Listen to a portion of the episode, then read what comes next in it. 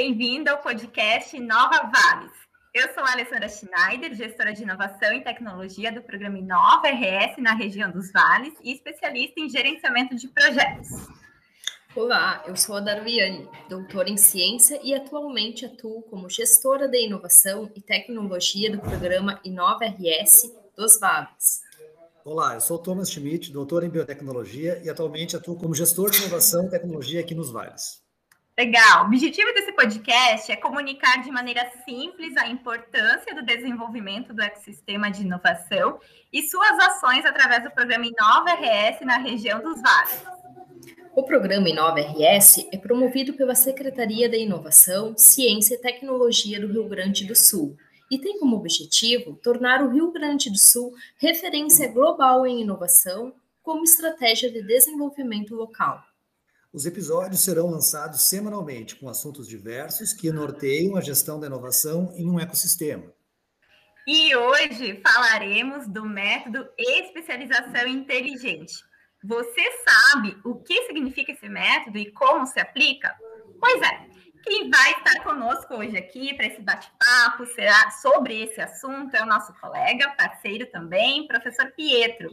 O professor doutor Pietro Cunha Dossi, ele é professor, consultor e pesquisador, mestre e doutor em administração, também ele é coordenador do mestrado profissional em administração da Unisc, membro do Comitê Técnico e Científico do Programa Inova RS, aqui na região dos Vales, e ainda, gente, atua nas seguintes áreas: TI, é, em sua gestão, inovação, cocriação, transformação digital, competências e futuro do trabalho, governança, cadeia de suprimentos e tecnologias para educação. Que legal, hein, professor?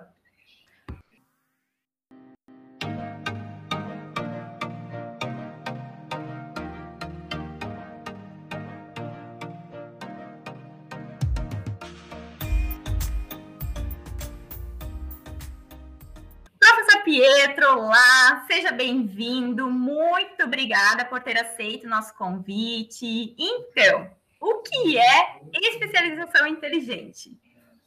Olá, então, muito obrigado pelo convite. É um prazer poder estar aqui, fazer parte né, do comitê e desse grande projeto de, de inovação aqui no Estado. Né? Tenho bastante orgulho de fazer parte desse, desse projeto representando aqui o PPGA no nosso mestrado em administração e algumas ações individuais também para agregar com a quadrupla hélice, para trazer mais empresas e mais outros atores para a inovação no estado.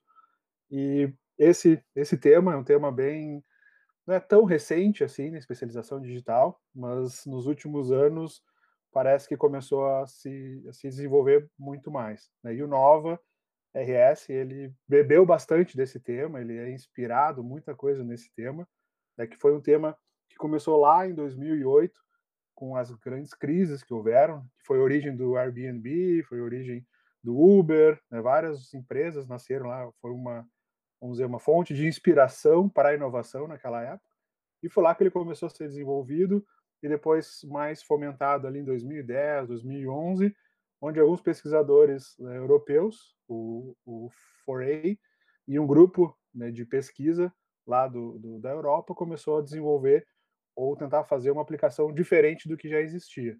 Então, eles começaram a ver que na Europa começou a ficar atrás dos Estados Unidos competitivamente. Né? Existia muita coisa lá e não estavam conseguindo chegar no que os Estados Unidos vinha fazendo, vinha desenvolvendo, né? tanto que essas grandes aplicativos, a grande maioria são dos Estados Unidos, né, que foi originado lá naquela época.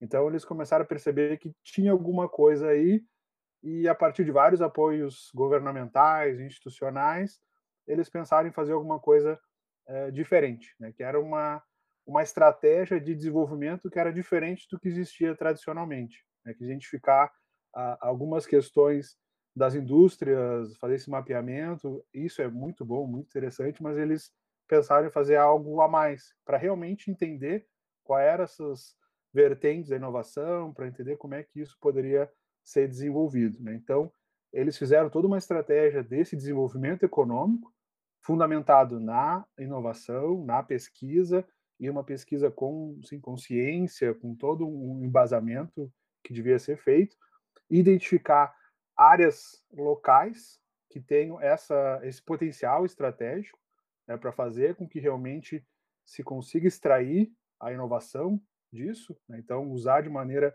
inteligente esses recursos, usar de maneira inteligente a economia daquelas regiões e ter uma, uma abordagem né, que ter políticas inteligentes de maximizar esses potenciais. Não era só identificar a indústria, era identificar quais são as indústrias que têm o maior potencial de inovação e o maior potencial para o desenvolvimento econômico. Foi uma abordagem que enfatiza a singularidade de cada região, né? então é, esse entendimento, essa essa identificação do que, que aquelas regiões realmente tinham de melhor para fazer esse, esse investimento mais fragmentado e melhorar a eficiência daquela região, né? ter uma, uma visão que seria de baixo para cima, né? não vir lá de cima e, e, e, colocar esses elementos de maneira centralizada, não, de fragmentar isso, identificar realmente o que, que cada região possui. E seria então uma, uma nova lógica dessa política de priorização que é embasada nessas descobertas empreendedoras, embasado no que, que realmente aquelas regiões têm de potencial e que realmente podem agregar como, como inovação. Muito legal, professor Pedro. É interessante a gente estar equalizando, estar sabendo um pouquinho mais sobre o termo, sobre o termo, sobre o método né, da especialização inteligente. E a gente fica com mais uma dúvida contigo aqui. Como se aplica na prática esse método nos ecossistemas de inovação? Então, eles começaram a ser bastante desenvolvidos na, na Europa, onde é o, o berço, depois foi repassado para alguns outros lugares, aí, como o Banco Mundial, COSD, que começou a desenvolver e ter políticas, e aqui no, no Estado, uh, como eu tinha falado antes, foi bem, bem uh, usado esse conceito, eles se apropriaram de vários desses conceitos para criar o Inova, né? então ele é todo é bastante fundamentado nessa questão do, do da inteligência uh, especializada, né? criar essa, essa especialização inteligente.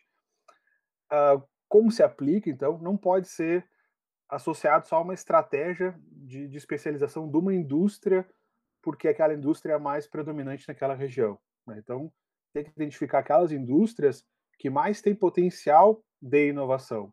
Né? Não necessariamente são aqueles setores que mais se destacam, porque aqueles setores que mais se destacam já têm talvez o seu P&D, já tem sua inovação muito fundamentada, que tem que manter, tem que continuar com certeza, mas a ideia é fazer uma é juntar mais, é fazer isso de maneira mais agregada, né, com vários atores. Né? Então, envolve toda essa pesquisa e desenvolvimento, inovação, onde se identifica quais são esses setores que têm maior potencial, daí a partir disso faz toda uma análise num contexto, podendo ser uma análise contextual de um país inteiro, né, que é muito mais difícil, mas né, pega o tamanho do Brasil, por exemplo, que seria muito mais difícil, pega alguns países da Europa que são menores, eles conseguiram, e fizeram isso bem mais, mais evidente, ou de uma maneira regional, que foi o caso aqui do, do Inova RS, e a partir disso, né, dividir em, em partes ou dividir em áreas para conseguir ter um potencial de inovação.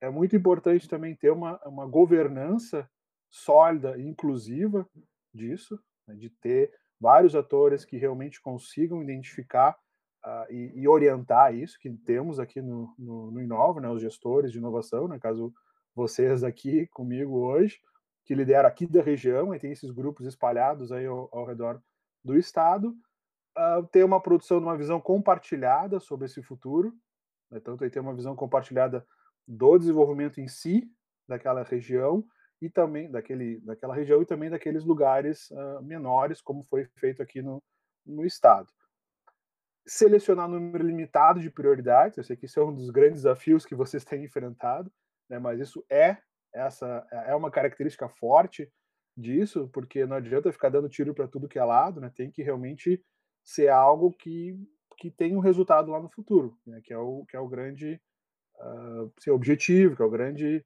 output, né? O grande a grande saída desse processo todo.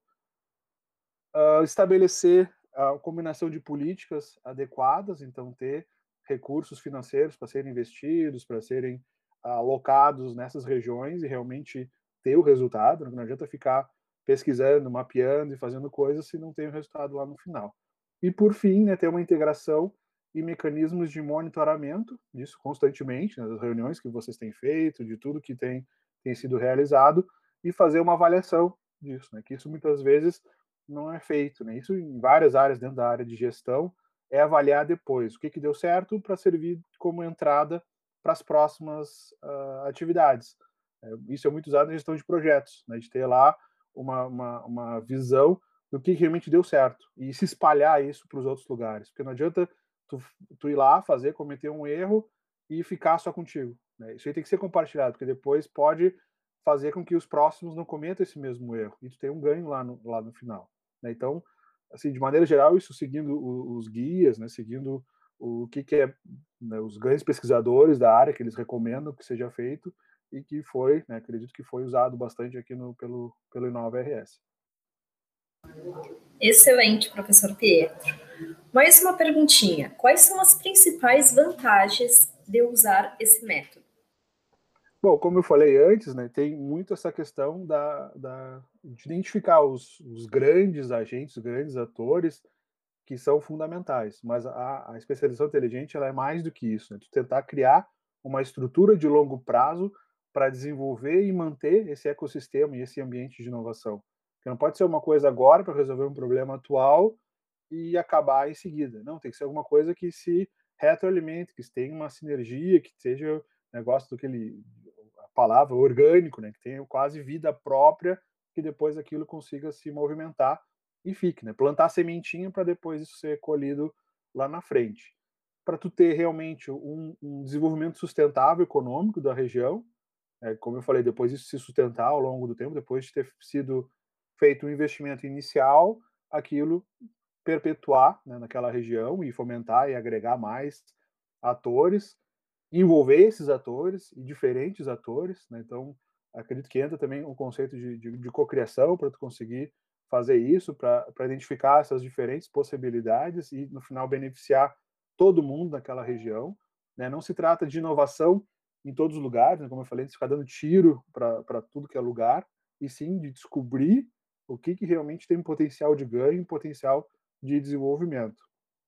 Ter uma visão multidimensional né, e ter essa estrutura de transformação dessa economia, né, daquela região, principalmente é, fundamentada em, em conhecimento. Né? Então, fundamentado em geração de novos conhecimentos. Aí as demais atividades, demais benefícios uh, vão vindo, né? Como, por exemplo, tu conseguir ter inovação, tu criar patentes, tu desenvolver novos produtos. Então, isso tudo é, é, tem uma sinergia entre esses elementos. Né? Alguns estudos anteriores né, apontaram é, que esse tipo de, de uso, né, usar a especialização inteligente, ela pode criar, né, ter novos insights e ter novidades naquelas regiões.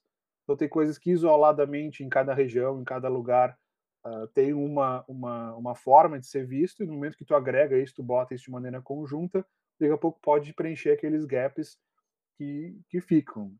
Desenvolver né, áreas rurais e aproximar a área rural com a área industrial.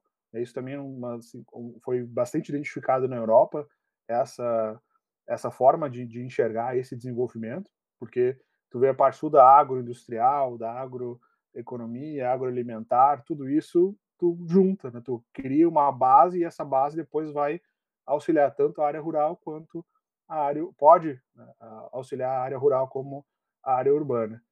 Maior clareza na alocação dos recursos. Então, no momento que tu prioriza, tu não fica dando tiro para tudo que é lado, tu não fica pulverizando isso. Então, tu tendo clareza nesses objetivos, tu tem mais chance de, de concentrar aqueles recursos em coisas que podem dar certo.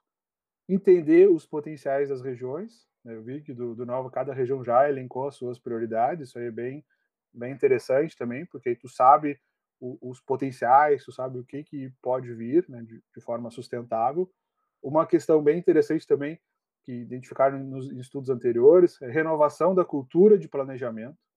Né, isso de, de tu planejar, de tu pensar, tu discutir, né, que isso também tem uma questão cultural, né, que o, o Ocidente ele gosta de, ele não gosta muito de planejar, ele gosta mais de executar, coisa que numa cultura oriental é, é o contrário. Eles planejam, planejam, planejam para executar rápido. Então parece que aqui a gente, se não está fazendo, não está acontecendo. Mas não, tem que planejar porque depois a execução é bem mais rápida. Então isso também é, pode ser um dos grandes benefícios que é essa renovação. Foi visto também o, o, que esses benefícios superaram os custos desses investimentos. Então, o que se beneficiou nas regiões, né, tu pega lá os países nórdicos, Portugal, Espanha, tem vários lugares que teve um, um benefício muito grande com essa identificação. E no fim, né, por fim, um grande outro benefício que eu identifiquei é a questão de desafiar a massa crítica. Né? Então, a partir desse desafio, tu começa a pensar, né, que nem aqui na região tem lá toda a área da saúde, como é que eu posso fomentar e pensar na saúde, como é que eu posso melhorar isso, por que, que isso é importante, como é que pode virar inovação, como é que pode virar novos produtos, processos ou métodos. Então, esse desafio e essa colaboração com diferentes atores também é um dos, dos grandes benefícios da, da utilização dessa, desse método. Joia, professor Pietro, que maravilha é, ter um bate-papo assim tão, tão leve. A gente vai aprendendo vai ouvindo, e por incrível que pareça, a gente vai já colocando em prática ele lembrando assim, ah, as visões de futuro aqui da região, do programa Inova. Isso é muito legal, né? A gente vai vendo que, de fato, a especialização inteligente é essa proposta de identificar as características os ativos singulares de cada país ou região, aqui no caso a gente já assim fala de região no, a nível do estado, no caso, então, e, e juntar esses atores, né, pensando exatamente nisso que você trouxe, ter uma visão orientada para buscar essa excelência na, no futuro, né? Nós temos essa visão, o pessoal que está acompanhando o podcast vai saber quais são as visões aqui do programa Inova na região dos vales, os projetos, e serão discutidos nos próximos episódios. Mas o que me chama também a atenção de uma fala que você trouxe também aqui é governança sólida e uma governança inclusa, né? Que isso é muito legal. E isso já é um gancho que eu deixo para quem está acompanhando, que é o próximo episódio que a gente vai falar da quádrupla hélice, que são os atores que compõem essa governança, né? Que fazem é, um papel e que que fazem têm né, um papel muito importante no desenvolvimento do ecossistema. Professor Pietro, muito obrigada por estar aqui conosco, é, com esse bate-papo gostoso, leve, trazendo de forma bem prática especialização inteligente, falando desse método, trazendo históricos também de onde já se aplicou, se aplica, e a gente hoje sim está aplicando aqui através do programa Inova RS. Muito obrigada. Deixo já o convite para o pessoal que está acompanhando, então, sim, que no próximo episódio nós vamos falar também com uma convidada, com uma pessoa uh, que vai falar também de quádrupla hélice, dos atores importantes que compõem essa governança. E é isso, pessoal.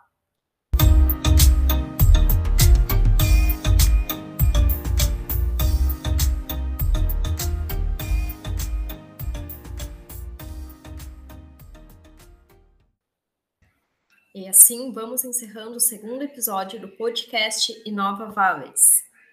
Ficou com alguma dúvida? Você pode nos contatar pelos e-mails thomas-schmidt.rs.gov.br. Isso. Comigo é Alessandra Tracinho é, Schneider, arroba sict.rs.gov.br. Ou Darwiane-Silva, arroba sict.rs.gov.br. Acompanhe o programa Inova RS pelas redes sociais da Secretaria de Inovação, Ciência e Tecnologia no arroba sict.rs no Instagram. E a página no Facebook, Secretaria de Inovação, Ciência e Tecnologia do Rio Grande do Sul. Nos encontramos na semana que vem, pessoal. Até lá. Tchau, tchau. Até mais. Até mais. Obrigada, professor. Valeu, professor. Obrigado, obrigado pelo convite. Tchau, tchau.